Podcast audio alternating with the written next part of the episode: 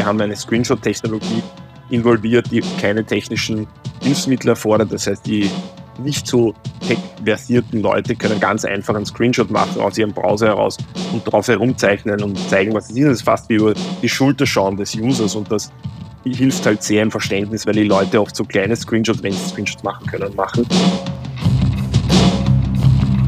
Hallo und herzlich willkommen zu einer neuen Folge von UX Heroes. Ich bin Markus Birker von Userbrain und heute spreche ich mit Klaus M. Schremser.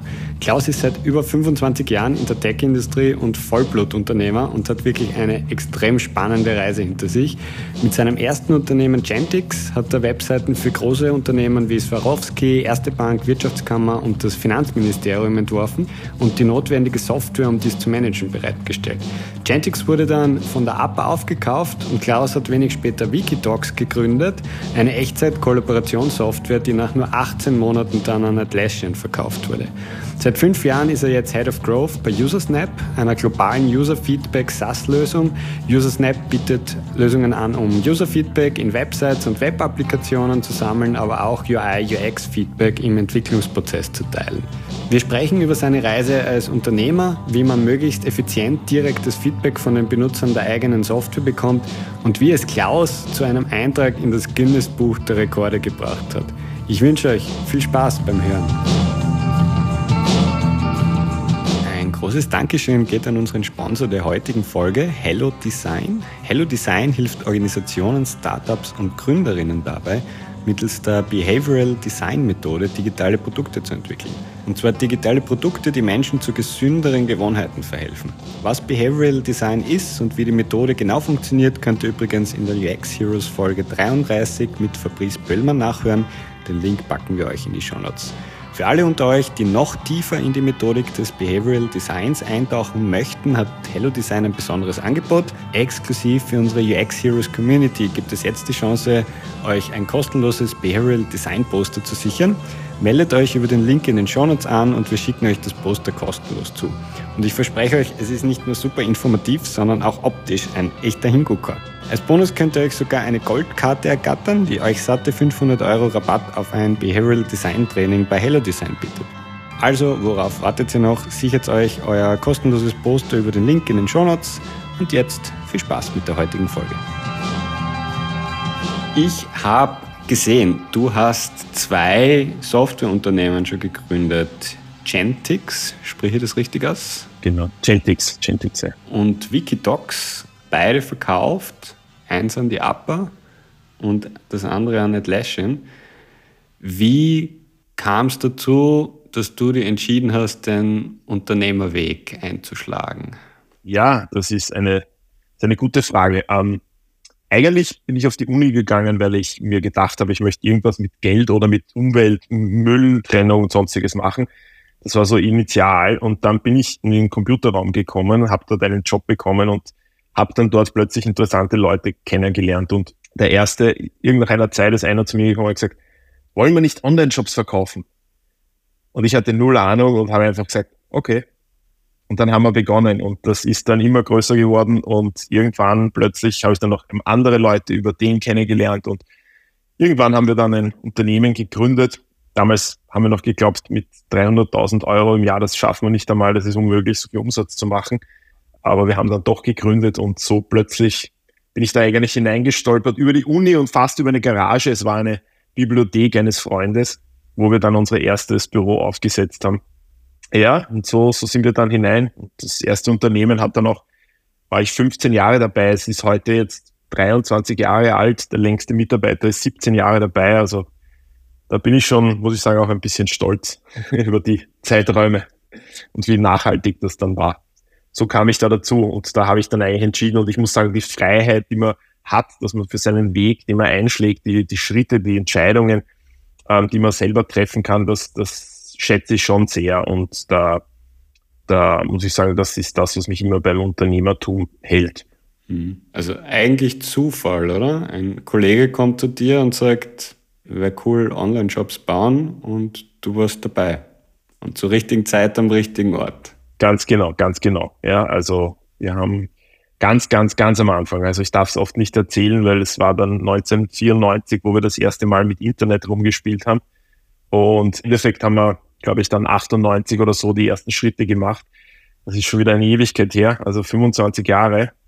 Ja, und wir haben ja noch Internet Explorer und Mosaik in seinen ersten Formen des Browsers erlebt. Aber ja, so bin ich hineingestolpert und es war, es ist spannend geblieben, es war oft anstrengend, es war viel Lernen. Also ich glaube, Lernen und Feedback, dass man zuhört und fragt, das sind so die Themen, die mich eigentlich über, über die Zeit immer begleitet haben und die mich auch immer gereizt haben. Ja, immer was Neues lernen und, und das Abenteuer des, des Neuen und des Unbekannten. Ja, mhm. das ist so meins, was mich treibt. Ihr habt es dann verkauft an die APA das erste Unternehmen.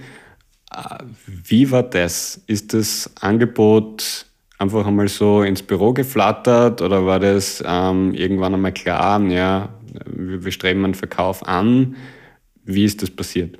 Also ich muss ja sagen, dass wir damals noch in einer ganz anderen Zeit gelebt haben. Das klingt sehr alt. äh, nämlich ohne diese Funding-Themen und wo M&A und so an jeder Ecke passiert sind, sondern wir haben einfach ein Unternehmen gebaut. Ja, wir haben was gefunden, wo wir gesehen haben, da gibt es Kunden. Wir haben ja große Kunden gehabt. Wir haben ja bis heute ist ja die Wirtschaftskammer, Arbeiterkammer, Finanzministerium, Sozialversicherung, alle basieren noch immer auf Gentix. Und wir haben ein Unternehmen gebaut. Das waren dann in Spitzenzeiten 35 Personen. Und wir waren da 10, 12, also 12 Jahre waren wir da eigentlich schon drinnen und bis dahin war kein einziges Mal irgendeine Firma interessiert und wir haben auch nie aktiv gesucht, weil wir gar nicht verstanden haben oder geglaubt haben, dass das jetzt jemand kaufen würde. Ja, wir haben auch nicht über diesen Gedanken direkt gespielt. Und dann kam die Upper eines Tages und wir haben geglaubt, die wollen Partnerschaft machen. Haben das dann ehrlicherweise, weil wir so im Stress waren, sogar noch ein halbes Jahr liegen lassen und haben die gar nicht getroffen im ersten Moment. Und dann irgendwann haben wir das wieder aufgegriffen und saßen dann beim Blachutter und haben ein Wiener, Wiener Restaurant und ja, plötzlich kamen die und sagen, naja, wie schaut das aus, wenn wir euch kaufen? Und dann waren wir etwas überrascht und dann aber gleich in den Sales-Modus natürlich gegangen, weil man muss sich alles anschauen, ist ja was Neues, was Spannendes, was Unbekanntes und ja, und dann kriegst du halt ein erstes Angebot, das ist halt, es war okay, aber noch nicht ganz da, wo wir wollten, weil ich hatte immer schon seit meiner Studienzeit hatte ich so eine Idee, wie viel ich gerne machen würde, damit ich eigentlich frei bin, wieder, gehen wir wieder zurück zu meinem Thema Freiheit beim Unternehmertum, damit ich finanziell unabhängig bin und möchte ja immer was arbeiten, aber dass ich entscheiden kann, was ich arbeiten möchte. Und wir haben es dann mit ihnen geschafft, dorthin zu kommen und haben dann in einem doch recht langen, neun Monate hat der Prozess gedauert. Aber wir haben es dann geschafft und ich muss sagen, bis heute sind noch immer viele von der Urmannschaft dort und sind eigentlich in hohen Positionen und das Ganze kann ich bis heute eigentlich als Erfolg für beide Seiten, glaube ich, verbuchen. Also das ein spannendes äh, Thema war, wie gesagt, auch, also verkaufen klingt immer so, man kriegt irgendwann einen Koffer voller Geld. Da ist ganz, ganz viel Arbeit dahinter, viel Schmerz, viel Stress, viel Hastungen und auch, es ist, wie gesagt, man kriegt es nicht einfach nur so. Aber am Ende des Tages wieder zurückblickend, urviel gelernt und super spannendes Thema. Darum haben wir es dann auch gleich nochmal wiederholt. Ja, das wäre nämlich meine nächste Frage gewesen, weil du sagst ja, äh, du hast das eigentlich finanzielle Freiheit war, war dein Ziel und du hast es dann erreicht durch den Verkauf. Das heißt, du hättest dir ja wahrscheinlich ein schönes Leben ermöglichen können, mit finanzieller Freiheit gesichert und hast dann aber gleich noch einmal gegründet. Wie kam es dazu? Das Leben schreibt die besten Geschichten, wie man so schön sagt. Und wir haben nicht danach in Ruhe sequenziell gegründet, sondern eigentlich haben wir in der Gentrix eine, eine Technologie entwickelt, die ursprünglich, also wir haben eine Technologie entwickelt, die hieß Aloha Editor. Das war ein, ein What You See is What You Get Editor, weil die waren damals etwas dürftig, da gab es nur ein paar und wir haben was wirklich Cooles gebaut. Das hätte es dann beinahe auch oder hat es in einige große ähm, Content-Management-Systeme geschafft, weil wir das als Open Source zur Verfügung gestellt haben. Und dann haben wir die Idee weitergesponnen und wollten einen Real-Time-Editor für also einen kollaborativen Realtime-Editor für HTML entwickeln. Was ist das? Das ist im Prinzip das, was du heute bei Google Docs erlebst oder auch eben bei Atlassian, wenn du gleichzeitig in einem Dokument arbeitest. Und das war für Text schon möglich, da gab es schon Lösungen, aber für HTML war das, äh, Google hat es beschrieben als difficult if not impossible. Und das Problem haben wir noch in der Gentix gelöst, bis zum gewissen Grad. Also es war, wir haben das ähm, recht gut hinbekommen, haben das eigentlich dann auch in eine eigene Firma ausgegründet, weil wir schon gewusst haben, das ist schon zu viel für die eine Firma mit zu vielen Themen. Wir müssen das da rausbringen.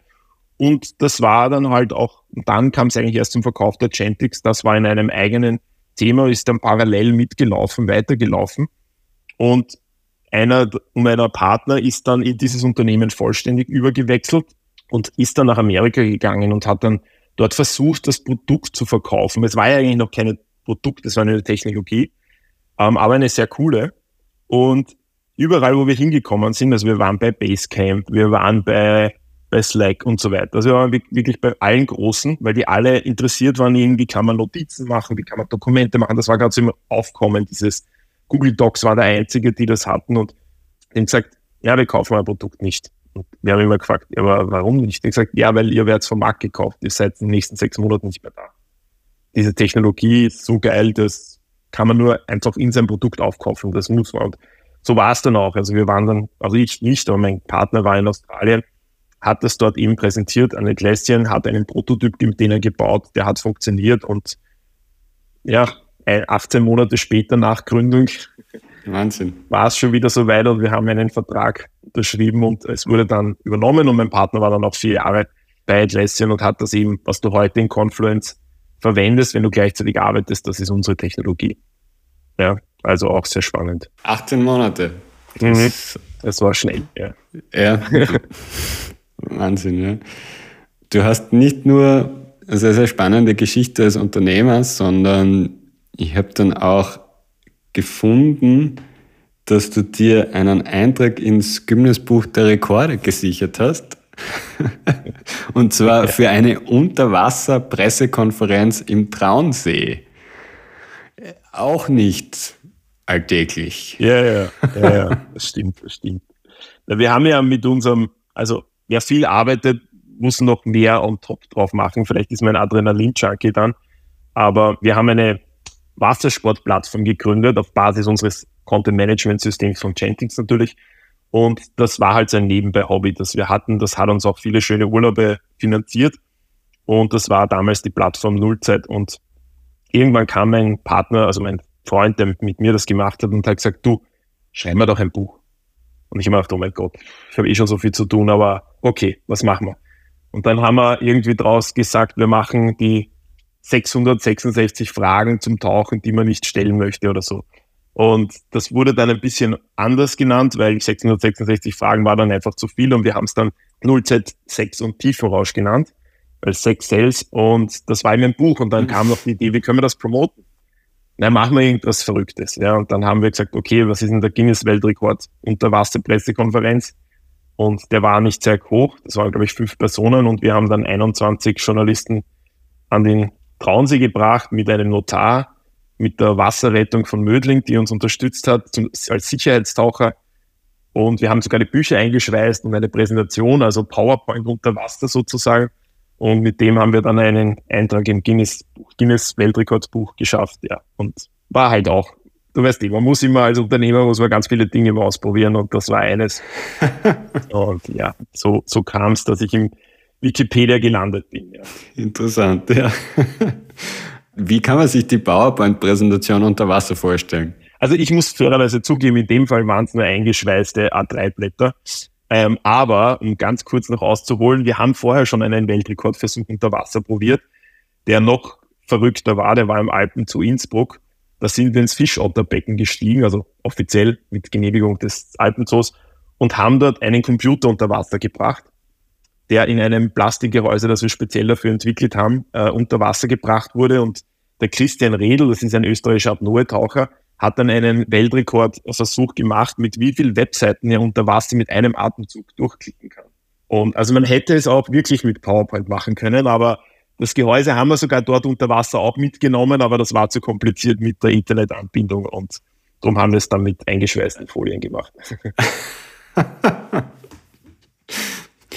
Die, die Anzahl der Websites hängt wahrscheinlich auch von den Websites ab. Ja, ja, absolut, absolut. Also, wir haben eine schnelle gesucht, wo man rumklicken kann, aber ja.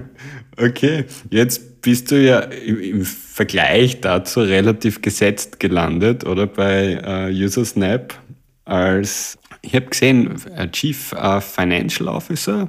Chief Revenue. LinkedIn. Chief Revenue, Revenue Officer. Ja. ja, ja. ja. Also. Das heißt, Growth Marketing nach wie vor dein Thema. Wie schaut da so ein typischer Tag aus bei dir bei Usersnap? Mhm. Ja, vielleicht nur ganz kurz, wie, wie ich dorthin ge ge gelandet bin. Das ist vielleicht noch ein, ein Schritt davor, weil ich bin dann, also nachdem die Gentex und Wikidocs dann irgendwann nach zweieinhalb Jahren bin ich dann ausgestiegen. Ähm, da war es dann Zeit für was Neues und ich habe mir dann sechs Monate genommen und habe mal durchgeschnauft und einmal überlegt, was will ich eigentlich wirklich. Und ich habe dann gemerkt, in der Gentex waren auch sehr viel Dienstleistung und ich bin kein Freund der Dienstleistung mehr, weil das war halt sehr anstrengend. Ja, da geht viel schief, viel Arbeit und ich wollte unbedingt ein Produkt und dann habe ich eben die Usersnap entdeckt, die ich von Anfang an, die wurde ja schon vor meiner Zeit gegründet vom Josef Trauner und ich habe aber dann gesehen, das ist ein Produkt, das ist international, da spricht man Englisch, das wollte ich auch unbedingt verstärken, weil ich war immer nur im deutschsprachigen Bereich und, und Growth hat mich auch interessiert. Ich bin dann auch noch ein halbes Jahr in eine Growth-Agentur gewechselt, um dort das Beste zu lernen, dieses Growth-Marketing. Ich habe immer schon Sales gemacht, ich habe immer schon Marketing gemacht, aber dieses Growth, Growth-Hacking war damals voll in. Ähm, das hat mich halt begeistert. Dort habe ich sozusagen mir einen schnellen Lernkurs genommen und dann bin ich in die Usersnap eben hineingewechselt als Late Co-Founder. Also ich bin dann schon auch mit wieder Anteil, weil Unternehmer als Angestellter, das funktioniert für mich nicht. Und so bin ich jetzt mit dem Josef der zweite Founder dort. Und es gab noch einige andere, aber das ist jetzt im, im Endeffekt sind wir zwei da, die, die das Unternehmen leiten, ja. Und um auf deine Frage zurückzukommen, wie schaut ein typischer Tag aus? Ähm, ist, ist, ist spannend. Wir sind ja ein internationales Unternehmen, das nur, also Kunden, ich habe noch nie, einmal einen Kunden persönlich besucht, aber alles andere ist nur online. Das heißt, wir haben die meisten Kunden in Amerika. Ich bin Chief Revenue Officer, vielleicht auch zur Erklärung. Ich war lange Head of Growth, habe das jetzt an eine Kollegin übergeben, die das sehr, sehr gut äh, übernommen hat und, und leitet. Ich finde es noch immer spannend, aber ich konzentriere mich jetzt mehr auf das, den Gesamtüberblick. Wo kommt der Umsatz her? Sales-Themen, ähm, Enterprise Customers und das, das ist mein Thema und, und im Growth werden halt die Kampagnen für alles, was Product-led, also wo die Kunden sich eigentlich fast selber abseinen und Self-Service ähm, sich konvertieren machen. Und wir arbeiten jetzt mittlerweile ähm, sehr viel remote. Das heißt, ähm, wir sind noch nicht ganz remote, wir sind noch hybrid, aber wir gehen immer mehr remote. Wir heiren auch jetzt remote. Und im Grunde mein Kalender bestimmt natürlich vieles, so wie heute auch, um 10 Uhr treffe ich den Markus online in Zoom. Also Zoom ist mein Freund, manchmal auch MS Teams, die sind weniger mein Freund, aber ähm, man hat sie halt.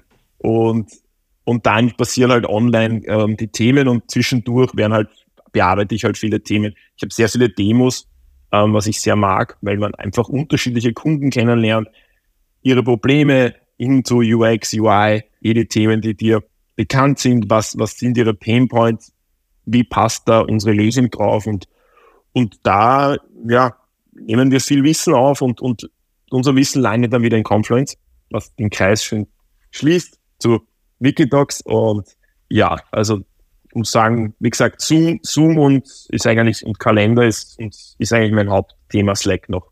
Slack, Zoom und Kalender sind so meine drei Themen, wo ich liebe und meinen Tag verbringe und eigentlich nach fünf Jahren noch immer gerne.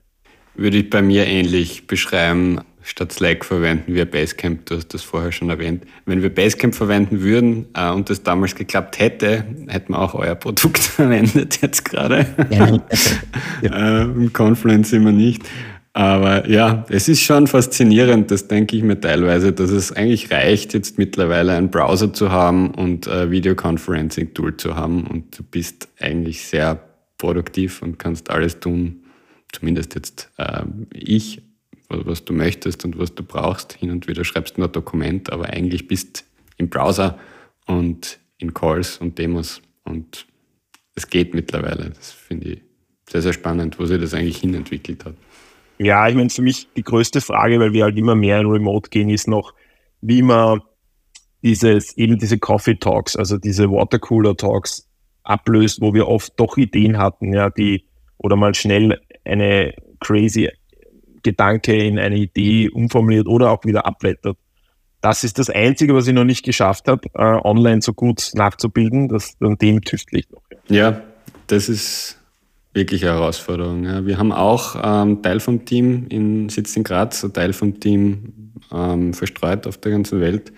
Und das merkst du schon, dass wenn dann in Graz im Office die Leute sind, dass da einfach die, das Kommunikationslevel ein ganz anderes ist und es dann auch schwierig ist, den Teil vom Office wieder zu verbinden mit dem Remote-Teil, dass äh, da keiner ausgeschlossen wird. Aber ja, äh, wenn du was gefunden hast, melde dich, was gut funktioniert. Ja. Ich habe mal kurz ein bisschen äh, Seitwerbung an die. Wir haben einen unserer Kunden von Usersnet, der ist, die heißen Timico, äh, T-E-M-Y-C-O oder so. Und die machen halt so ein, ein, ein online-virtuelles Office, wo du halt eincheckst und dich dann auch immer wieder treffen kannst und dann geht halt gleich ein Videochat auf mit den Leuten, die dort schon in der Kaffeeküche sitzen. Kannst auch selber designen. Also das, an dem tüfteln wir noch, ob wir, wie wir mit dem umgehen. Da muss man aber dann die Leute auch ein bisschen heranerziehen, nenne ich es jetzt. Ja, oder sie motivieren, Role Model und sie dann halt einladen. Das kann vielleicht funktionieren, aber ich glaube, dann braucht man schon wirklich ein Setup, zweiter Bildschirm, wo das immer mitläuft und wo man nicht den Hauptbildschirm, den brauche ich einfach. Also glaub, man muss fürs Remote einfach ein anderes Setup nochmal schaffen für seine Mitarbeiter. Ja. Mhm. Aber ja, also ich finde es gut und das unterstützt auch unser Thema. Ja. Also da ist halt User-Feedback und, und alle Themen, die in der Digitalisierung passieren, da ist einfach Remote perfekt, weil man dann, also ich, vielleicht eine ganz kurze Side-Story. Ich war einmal bei einem Kunden, weil der im selben Büro ist wie wir, ja, die Energie AG. Und ich bin dort halt hingekommen und dann haben wir mal Bildmonitor, also Beamer anstecken müssen und dann musste ich ins WLAN und da konnte ich aber als Gast nicht. Und also wir haben 15 Minuten gebraucht, bis das Setup irgendwie funktioniert hat. Und ich war gedacht, online wäre das so viel einfacher gewesen. Und ich hätte euch noch die Session recorded mhm. und hätte euch das einfach mitgegeben und ihr hättet das intern verteilen können. Das funktioniert alles im direkten Gespräch mhm. nicht. Ja. ja. und auch die Reibungsverluste, die du hast, oder ähm, allein durch Anmelden, Registrieren, suchen, Kaffee etc. Also da geht ja mindestens einmal eine halbe Stunde, auch wenn du im selben Gebäude bist, ähm, durch dieses Vor- und Nachgeplänkel drauf. Deshalb ja, effizienter ist, ist natürlich Remote. Teilweise denke ich mir vor allem für, für ähm, Kennenlerntermine, ich meine, bei uns ist auch ähnlich wie bei euch, also Großteil der Kunden aus Amerika, wäre es schon nett, einmal zumindest die Möglichkeit zu haben, anschließend dann einmal auf ein Mittagessen zu gehen oder am Abend einmal gemeinsam sich so auszutauschen, weil du kommst sonst sehr schwer auf dieses persönliche Level, weil es einfach durch das effiziente Setting immer sehr durchorganisiert ist und sehr ähm, sachdienlich ist. Und das, dieses persönliche Level zu erreichen, ist dann oft schwierig. Da, da greift dann der Seele in mir und ich berechne immer wieder, was ist der ACV, also der, der jährliche Umsatz des Contract Values. Und wenn der nicht über ein bestimmtes Level ist, dann zahlt sich das Relationship Network Selling einfach nicht aus. Ich meine, weil damals in der früheren Zeit waren es 100.000, eine Million. Da zahlt sich schon aus, ein paar Mittagessen und ein paar Abendessen zu machen. Aber wenn du halt 10.000 im Jahr hast, ja, ich, ich, ich schaffe meine, also ich, ich schaue mir dann immer die Settings an und rede dann immer Dinge an, die ich irgendwo im Background sehe, irgendwo welche äh, oder einen Hund, der vorbeitrottet und dann haben wir da auch so eine persönliche Ebene, aber natürlich viel, viel kurzer. Dafür kann man halt auch eine viel höhere Schlagzahl erhöhen. Mhm. Ja, also, also nicht eine Schlagzahl haben eine höhere. Das finde ich schon noch spannend. Also digital und die Änderungen jetzt in der Digitalisierung mit den einhergehenden Problemen, dass einfach die, das, das, wie man es wahrnimmt, anders ist. Ja, und das, das vielleicht auch zu dem Thema, wo wir auch, auch sind, äh, weil mich das immer so fasziniert, ein Online-Shop, wenn du früher einkaufen gehst oder jetzt noch, noch einkaufen gehst in ein Geschäft, dann kommt sofort ein Verkäufer und du magst eh nicht mit dem reden, bist du mal herumschauen. Und dasselbe aber online, wo halt die Leute einfach gehen und der Verkäufer aber nicht sagen kann, Entschuldigung, haben Sie nichts gefunden oder Sie schauen ein bisschen enttäuscht aus. Äh, hatten wir das nicht und dann halt lernen kann daraus, als der User, der halt auf die Website geht und dann einfach verschwindet und du denkst, äh, und du siehst nur, wir haben 100.000 User und wir haben nur 100, die kaufen. Warum? Und das finde ich halt spannend an dem Digitalen, weil man doch Möglichkeiten des Messens hat, Möglichkeiten hat, Insights zu finden und das, das fasziniert mich halt, ja, weil das diese, diese quantitativen und qualitativen Methoden, die uns eigentlich zur Verfügung stehen und jetzt mit AI wird sowieso nochmal ganz anders, ein anderes gehen. Gutes Stichwort User Feedback. Sprechen wir ein bisschen über euer Produkt. Ihr seid ja ein Feedback-Tool, ein SaaS-Feedback-Tool, ähm, wo ich als Nutzer einfach Rückmeldung hinterlassen kann und eigentlich dieses, genau dieser Use Case, den du gerade beschrieben hast, dass eben jemand in meinem Online-Shop shoppt und dann vielleicht aber nicht zum Abschluss kommt und dann geht, das ist ja eine Sache, die man dadurch verhindern kann, weil man den Informationsgewinn hat, warum das Ganze passiert. Weil das ist ja oft das Problem. Du weißt, dass es passiert, ähm, du siehst die Daten, aber du verstehst nicht wirklich, warum. Was macht euer Produkt in dem Bereich und warum ist das so wichtig, dieses Feedback einzusammeln? Also vielleicht, um es ein bisschen konkreter zu machen, ohne dass es jetzt zu viel Werbung wird, sondern ähm, also User-Snap ist eine User-Feedback-Plattform. Plattform verwenden wir deshalb, weil du relativ viele Use Cases aufbauend, kombinierend, aber auch getrennt ähm, damit verwenden kannst. Einer der wichtigsten nennt sich einmal das Bug Reporting, also verstehen, was der Issue oder der Pain des, des Kunden ist. Ähm, das ist eins, was wir bis hin zu eben UI, UX auch Themen äh, mitnehmen können, weil wir haben eine Screenshot-Technologie involviert, die keine technischen Hilfsmittel erfordert. Das heißt, die nicht so tech-versierten Leute können ganz einfach einen Screenshot machen aus ihrem Browser heraus und drauf herumzeichnen und zeigen, was es ist. Das ist fast wie über die Schulter schauen des Users und das hilft halt sehr im Verständnis, weil die Leute oft so kleine Screenshots, wenn sie Screenshots machen können, machen und dann schreiben sie irgendwas und sie denken, du kennst dich hier aus, weil du musst ja wissen, dass du auf deren Seite bist und du denkst, ich habe keine Ahnung, welchen Button du meinst, wir haben 3000 Button. Und Usersnet macht halt den Screenshot mit den URL mit, hat ganz viele Metadaten, was für ein Browser, Environment, also welche, welches äh, Betriebssystem du hast und wo du sitzt. Und vielleicht sitzt du gerade in Thailand und da ist die Verbindung langsamer und deshalb geht das nicht so gut. Und so weiter und so fort. Und das ist eben in diesem Bug Reporting, Issue Reporting, ähm, hilft Usersnet in den Web-Applikationen, das ist eigentlich unser erster und häufigster Anwendungsfall, also alles, was mit Web-Applikationen ähm, oftmals B2B orientiert, leicht die User Feedback geben können oder in einer Testphase die Tester oder wenn man jetzt anschließt am User Brain, dass, dass man äh, Tester hired und die können ganz einfach Feedback eben übermitteln und müssen nicht irgendwo ein Feld ausfüllen, sondern können einen Screenshot machen, drauf malen und man, man bekommt alle möglichen Fehlerdaten mit. Das ist einer der Use Cases, die, die wir abdecken und die sehr, sehr häufig genommen werden. zweite ist dann ähm, Ideen und Feature Requests. Was fehlt uns? Also das ist sozusagen das, das On-Demand-User-Feedback. Und dann gibt es eine Sache, die interessant ist, die geht dann schon eben in die Richtung User Journey, User Flow verstehen. Also Punkt eins, man baut ein Feature und hat ja eine Idee, ein, was könnte der Wert sein, hat das vielleicht sogar vorher mit einer mit einer Testgruppe abgestimmt oder, oder bei den Kunden erhoben mit User Research. Und nachher muss man, sollte man zumindest messen, ob man eigentlich auch das erreicht hat und nicht nur gelauncht, danke, erledigt, sondern auch messen, haben wir eigentlich das erreicht. Und da gibt's Feature Validation, also dass man, bei uns nennt sich das Widgets, diese kleinen Felder, Fensterchen aufpoppen lassen kann, wenn ich zum Beispiel ein neues Feature verwendet habe, ich habe die neue Suche verwendet und nachher werde ich gefragt, okay, war das jetzt gut oder nicht gut? Wie gut? Und kannst uns auch ein Feedback hinterlassen. Und da lernt man extrem viel. Ja, weil dann merkt man, okay, das, zum Beispiel wir fragen oft so, hat dich das begeistert? War das okay? Oder ist es einfach nicht ausreichend gut genug? Und dann wissen wir immer, wo müssen wir hin? Und es geht immer um die Frage bei allen Companies, die, die irgendwie Produkte haben, speziell digitale, what to build next. Ja, also was bauen wir als nächstes in so Roadmap? Und da kann man natürlich sagen, der Founder hat eine Idee und plant alles aus. Kann funktionieren, funktioniert in manchen Fällen. Manche Founder haben ein gutes Gut-Feeling, kann aber auch nicht funktionieren. Umso größer du wirst, umso schwieriger. Und da geht es eben darum, schaffen wir Evidenz, also schaffen wir irgendwelche Beweise, zumindest Trends, Signale, die wir dann nehmen können, um, um, um Entscheidungen zu unterstützen. Ja, und das ist das, was wir in der Feature Validation und User Research anbieten. Das heißt, ich kann dort in Product Market Fit.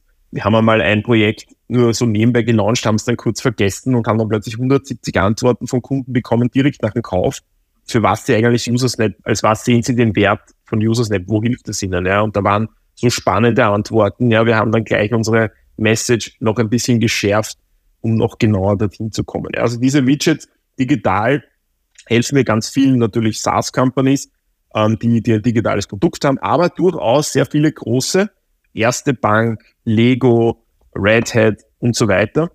Und dort ist es oft so, dass die in die Digitalisierung kommen. Das heißt, die haben ganz viel Software gebaut. Und am Anfang, ich nenne es jetzt mal, das ist jetzt eine Interpretation, ein bisschen auch Erfahrung, war es egal, was die User, wie effizient die damit arbeiten. Die waren einmal froh, dass das SAP draußen ist. Ja, ob das jetzt für die User, für ihre Mitarbeiter super effizient ist oder nicht. Jetzt sind wir aber schon in einer Phase, wo viele die Software doch schon einige Jahre draußen haben und jetzt geht es darum, wie machen wir es effizienter, weil das ja auch unser Unternehmen hilft und damit wachsen wir und bessere Umsatzzahlen etc. Und dann fangen sie eben an, auch solche Tools wie Usersnap einzusetzen und nach eben Problemen und Ideen bei den Usern direkt im Kontext zu fragen. Ja, und es soll immer im Kontext. Das ist eigentlich das Essentielle, weil es den Kontext mitnimmt, wo du gerade drinnen bist. Es ist super einfach und ich kann einfach sagen, hey, das funktioniert nicht. Und trotzdem versteht man, was hier nicht ist, was ist das. Und, und das ist das, was wir anbieten zurzeit. Und ja, das ist eigentlich, wie, wie du schon gehört hast, manche Brands sind noch dazu super spannend. Also Lego ist extrem cool, weil die haben uns im ganzen Unternehmen in über 100 Applikationen mittlerweile drinnen, kommen dauernd mit neuen Sachen und, und ja, jedes Mal eine, eine Herausforderung, aber auch super spannend. Ja, und das ist das, was wir anbieten derzeit. Eben weltweit, viel USA, viel Kanada, ähm, weil die einfach immer einfacher sind. Die nehmen einfach ein Tool und probieren es aus. Wenn man nach Deutschland geht, wird viel natürlich GDPR, was wir natürlich erfüllen, also Datenschutzgrundverordnung, aber da werden halt ganz viele Verträge vorgemacht und alles und die Amerikaner probieren einfach aus und sagen dann im Nachgang, okay, so und jetzt reden wir mal über Verträge, weil jetzt müssen wir das Legal auch noch auf Schiene bringen. Ja. Kann, kann ich bestätigen, dieses Erlebnis, ja. ja, du hast was ganz äh, Wichtiges gesagt, denke ich, und zwar im Kontext, ähm, weil Jetzt denken ja hin und wieder Unternehmen daran, wenn man, wenn man sagt, ja gut, man möchte jetzt äh, lernen, wie, wie gut sind wir in einem Bereich, wie gut sind unsere Features. Wir möchten Feedback kriegen von, von unseren Nutzern. Ja, passt, dann machen wir mal eine Survey, schicken die aus an 10.000 Kunden und packen da möglichst viel in diese Survey rein. 25, 45, 550 Fragen am besten mit Rating Scales, damit wir das quantitativ gut auswerten können und dann ja einen coolen Wert haben und wissen, ja, unsere Zufriedenheit ist 7,2 und ist um 15 Prozent höher als im letzten Monat das, was ihr macht, ist ja genau der Gegenpol dazu, und zwar Microfeedback im Kontext, ähm, Abfragen, in dem der Nutzer gerade unterwegs ist und zumindest meines Erachtens auch der viel, viel sinnvollere Weg, weil ich zu dem Zeitpunkt, wo was passiert, nachfrage und das so unaufdringlich mache, dass auch viel, viel mehr Leute das dann ausfüllen werden, weil derjenige, der sich durch die 550 Umfragen Antworten äh, oder Fragen primär durchklickt, der ist nicht so häufig existent wie jemand, der einfach zwei Klicks macht und ausfüllt, ja, war cool oder war nicht cool.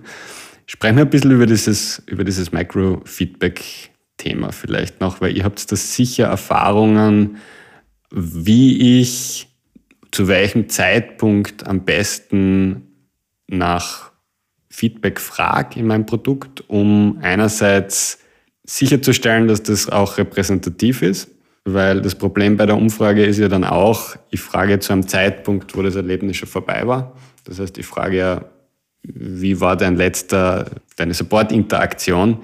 Und das kann sein, dass das, weiß nicht, Tage her ist, bis Wochen her ist, wenn ich so eine riesige Umfrage ausfülle.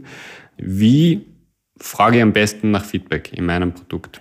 Also, äh, das, das ist eine, eine vielgestellte und, und oft nicht ganz einfach zu beantwortende Frage, weil es natürlich auch immer auf den ganzen Ablauf ankommt und, und, und das Produkt selber, was wir haben. Also wir fragen natürlich sehr viel, weil wir unser eigenes Produkt auch sehr viel einsetzen. Manchmal vielleicht sogar dann zu viel. Ja, also äh, weil speziell dieses, okay, wenn du, also du kennst das sicher, du hast dich bei einem Produkt abgeseint und gleich als erstes poppt unten ein MPS auf mit, wie würdest du das System weiterempfehlen oder denkst du, ich habe noch nicht mal gecheckt, ob ihr das macht, mhm. was ich brauche? Nicht jetzt, Jungs. Also, ähm, wie gesagt, es ist, es ist, also grundsätzlich würde ich es in zwei Kategorien einteilen. Das eine ist eben das On-Demand, also wenn der User selber aktiv was will, Meistens hat natürlich was mit Problemen zu tun. Wir haben am Anfang und wir machen es noch immer, aber es ist mittlerweile rate ich es eigentlich schon fast ab. Wir haben so ein Feedback-Menü, wenn man auf den Feedback-Button klickt und klickst halt auf drauf und dann kommt so als erstes so, wie raten Sie Ihre Experience? Und das zweite ist, äh, haben Sie irgendwelche Ideen, Feature Requests, die Sie uns mitteilen wollen? Und das dritte ist, haben Sie ein Reporter-Bug, also haben Sie ein Problem? Und das vierte ist dann ein Link auf unserer Help-Seite, wollen Sie sich selber helfen? Das erste mit diesem Radio Experience, daran glaube ich halt nicht, dass da User auf ein Feedback klicken, um dir dann die Experience zu raten, weil da müssen sie sehr, sehr überglücklich sein und dir unbedingt mitteilen wollen.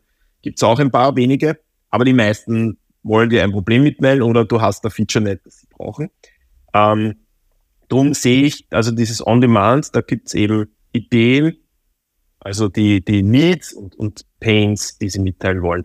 Das andere eben mit ähm, Experience, das, ich sehe das immer an den, an den Schnittkanten. Ja. An den Schnittkanten ist immer am besten. Das heißt, wie ich vorher schon geschildert habe, du hast ein neues, wir haben einen spannenden Kunden, ein SaaS-Produkt aus, aus dem arabischen Raum und die haben uns ganz, ganz viel eingesetzt und die haben uns eben explizit am Subscription Point, also wenn die Subscription gerade getan ist, also der Kauf, Entschuldige, äh, mit der Kreditkarte, dann fragen sie eben äh, entweder nach kannst du eben den, den Product Market Fit messen, wenn du noch sehr früh bist in der Phase und dort eben verstehen magst, ob sie dich eher aus den Use Cases, aus den Gründen gekauft haben, was du dir eigentlich erwartest, damit du auch wirklich dann, damit sie auch bleiben, weil nur weil die jetzt kaufen, heißt noch immer nicht, dass sie die richtigen Kunden sind. Die können nach einem Monat wieder weg sein oder sogar das Geld zurück wollen. Und die haben dort wirklich äh, immer an den Schnittkanten genau gefragt. Das heißt, immer wenn etwas erledigt wurde, ein Task, User Flow, habe ich heute äh, wieder mir schön die Unterschied zwischen User Journey und User Flow angeschaut, dass, dass der User Flow eben die Interaktionen gemacht sind und dann ist eine fertig, dann fragst du und dann bekommst du halt die beste Ja-Nein-Balance. Also du weißt dann eben diese erfüllen wir den, den, den, den Wert, den wir initial uns gedacht haben oder nicht. Also an den Schnittkanten ist immer gut. Eine Schnittkante kann aber durchaus auch sein, wenn jemand den Browser verlässt, mitten in einem Prozess, wo, wo er das nicht oder sie das nicht tun sollte. Also nehmen wir jetzt wieder E-Commerce, auch wenn das nicht unser Haupt, Hauptcase ist, aber du bist im Kaufprozess und plötzlich gehst du. Dann schießen wir, können wir ein On-Exit-Intent ein Widget schießt, also auf, aufpoppen lassen und so, Moment einmal, was, was ist denn falsch gelaufen? Nur damit wir was lernen können. Und plötzlich merkt man, ihr bietet nicht PayPal an. Okay, was gelernt. Wenn es einer sagt, nice, 100 sagen, okay, vielleicht sollten wir das dringend in die Roadmap aufnehmen. Ja. Also an den Schnittkanten, denke ich mal, ist das zweite On-Demand dem User entscheiden lassen, an den Schnittkanten und dabei aber halt auch wir haben zum Beispiel schon noch angefangen, wenn man sehr intensiv User Research betreibt, dass man mit den Teams auch ein bisschen einen, Über, einen Überblick und ein Verständnis erarbeitet, wie viel man fragen darf. Ja, weil wir hatten dann schon Fälle, wo wir halt auch zwei Pop-ups gleichzeitig hatten. Moment einmal, ja, das ist jetzt wow. Also nicht nur User Snap, sondern auch ein, ein anderes äh, Produkt äh, probiert und das, das wird dann ein bisschen viel. Also da muss man auch ein bisschen dann vorsichtig sein, ja, und lieber über die Zeit Phase. Aber ich glaube, das sind die, die Momente, wo man am besten nach Feedback fragen kann. Natürlich, also eine Schnittstelle wäre Schnittkante und da bieten wir jetzt auch Lösungen an, ist zum Beispiel E-Mail nach einer Transaktion. Also wenn man bei uns, uns eine Interaktion hat mit dem äh, Kunden, Customer Success Team, schicken die nachher automatisch eine E-Mail mit, wo drinnen User Snap in einem E-Mail embedded ist und dann kannst du eben ähm, sagen, wundervoll. Und die geben uns halt auch eine quantitative Zahl, wo wir halt sehen, wie der Customer Support geratet ist und der ist bei uns sehr, sehr hoch.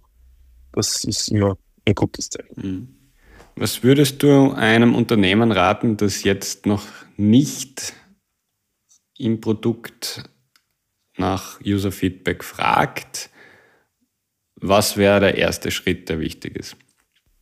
Also grundsätzlich würde ich mal sagen, fangt sofort an. Allerdings mit einer Vorwarnung wenn man keine Verantwortlichkeiten und kein klares Ziel damit verbindet, dann kann das natürlich auch furchtbar sinnlos sein. Ja.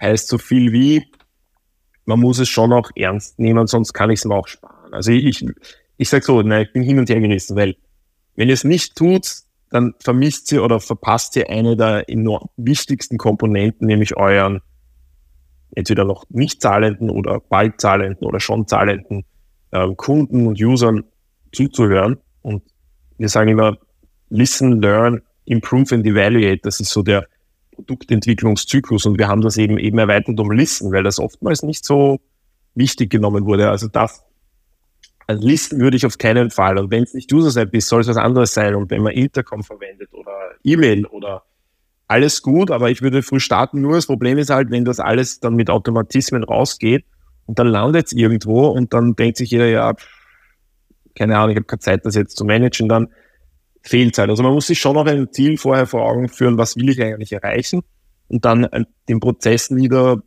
niederschreiben, oder definieren, wie das Ganze dann eigentlich in die Produktentwicklung einfließt. Ja, weil bei uns ist zum Beispiel so, da kommt Feedback äh, hinein und das Interessante und Spannende finde ich nämlich von den Usern selber, aber auch, wir haben halt Demos, da höre ich halt Sachen, die Leute sagen mir etwas und ich gebe das sofort über auch ein Widget bei uns in den Prozess hinein. Das heißt, ich höre auch von den neuen potenziellen Kunden, was die vermissen bei uns, gebe ich als Feature Request ein. Das heißt, alles fügt sich zusammen und wird dann ähm, geclustert über, über, wir verwenden Labels dafür und haben dann Cluster und, und dann kommt das Ganze eben in so einer Statistik raus, wo ich sehe, was sind die wichtigsten Cluster und die kann ich dann immer verwenden in der Argumentation. Und das zweite, was ich habe, ist aber von diesem Evidence, das zweite, warum ich sofort anfangen würde mit User Feedback ist, ich erlebe viel zu viel, ich bin ja nicht nur Unternehmer, ich habe auch investiert in einiges, das heißt, ich sehe in viele Unternehmen hinein und ich bin oft erschrocken, dass die Entwicklungsmannschaft ohne direkten Kontakt zu den Kunden alleingelassen wird fast. Und zwar, die, die entwickeln und die hören nur das, was der CEO sagt oder das, was der Sales sagt oder was der Customer Success so sagt. Das heißt, die hören das schon eigentlich biased, schon interpretiert mit einer gewissen Tendenz in eine Richtung, die, die vielleicht schon eine Meinung von einem anderen inkludiert. Und verstehen oft nicht oder machen irgendwas noch schrecklicher und wissen gar nicht eigentlich, warum sie das tun. Außer irgendein Text, der da steht. Und wenn du aber das User-Feedback sammelst und wir zum Beispiel scheren das relativ oft gleich direkt in Slack-Channels automatisch einmal, ja, ohne dass jetzt was passieren muss, sondern einfach nur, dass die Leute drauf schauen können und, und sehen und, oh, okay, wow, aha, das, das, das, was wir da jetzt gebaut haben, hat gar nicht so toll angeschlagen. Mhm. Und dann kann man lesen bei uns ist wirklich, aber das hören wir auch immer in den One-on-Ones mit den, Entwicklern, dass sie das sehr schätzen, dass sie so einen tiefen Einblick in die Kunden und in ihre Bedürfnisse eigentlich haben. Ja. Und das kommt halt auch durch diese, ich habe mal gehört, Demokratisierung. Ich weiß auch nicht, ob das nur Visualisierung des Feedbacks und der Kundengedanken sozusagen der Insights in die Kunden ist. Aber ich denke, das ist auch ein Grund, warum man sofort anfangen sollte. Also man sollte ein Ziel haben. Es wäre immer besser. Man sollte einen Prozess und Verantwortlichkeiten definieren. Aber der Output ist einfach, ich habe mehr Sicherheit in meiner Entscheidung für welche Features, wo wir unsere minimale Zeit und jeder hat Zeitressourcenprobleme, wo wir die minimale Zeit investieren und meine Entwickler, andere Mitarbeiter kriegen einen viel besseren Con Con Connects oder Kontakt und Verständnis für die Kunden und ihre Bedürfnisse. Würde ich sofort anfangen, fange klein an und dann iteriere und mache es größer. Ja. Also Empathie und Sichtbarkeit sind, glaube ich, die zwei Riesenthemen.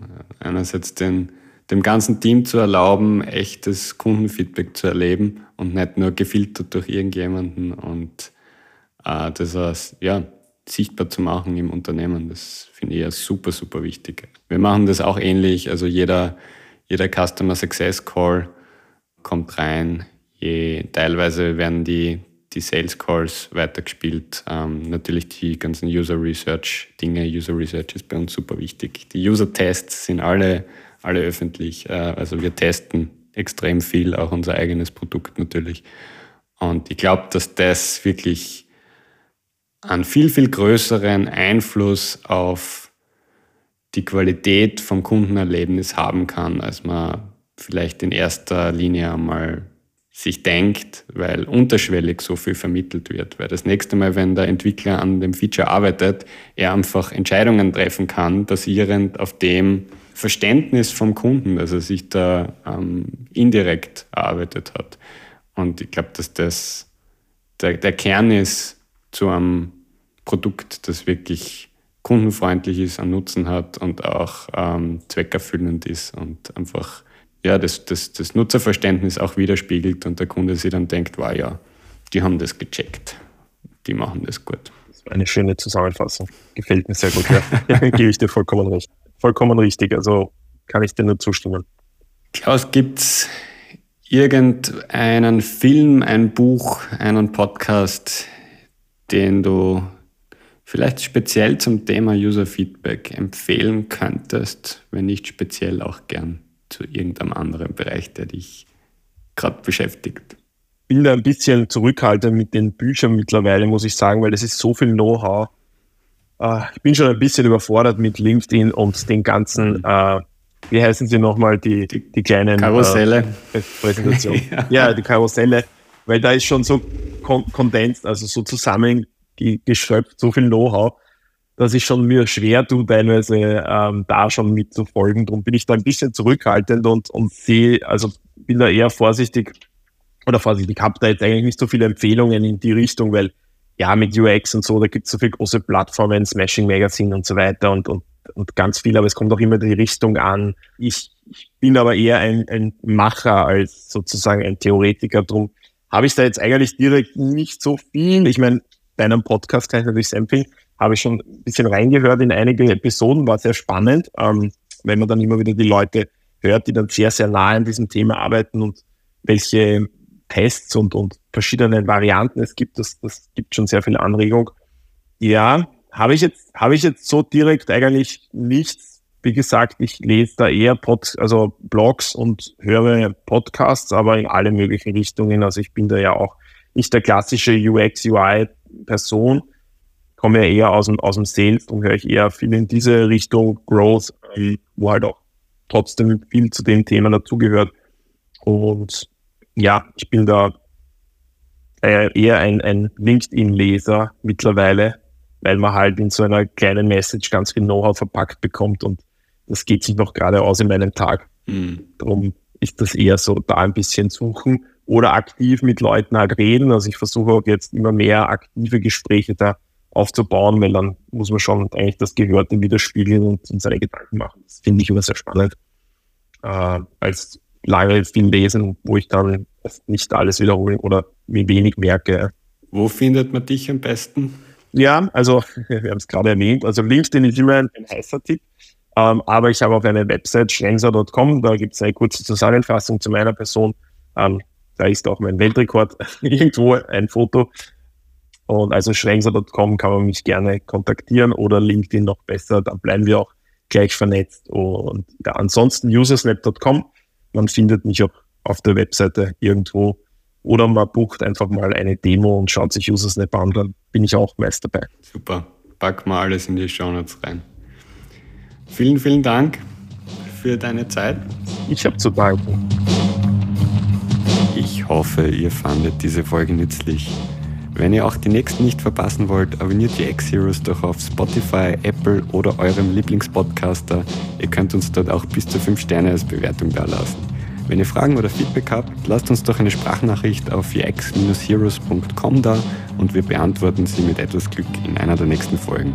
Das war ux-heroes.com. Ihr findet mich auf LinkedIn unter Markus Birker oder schickt mir eine E-Mail auf markus.userbrand.com. Bis bald bei UX Heroes.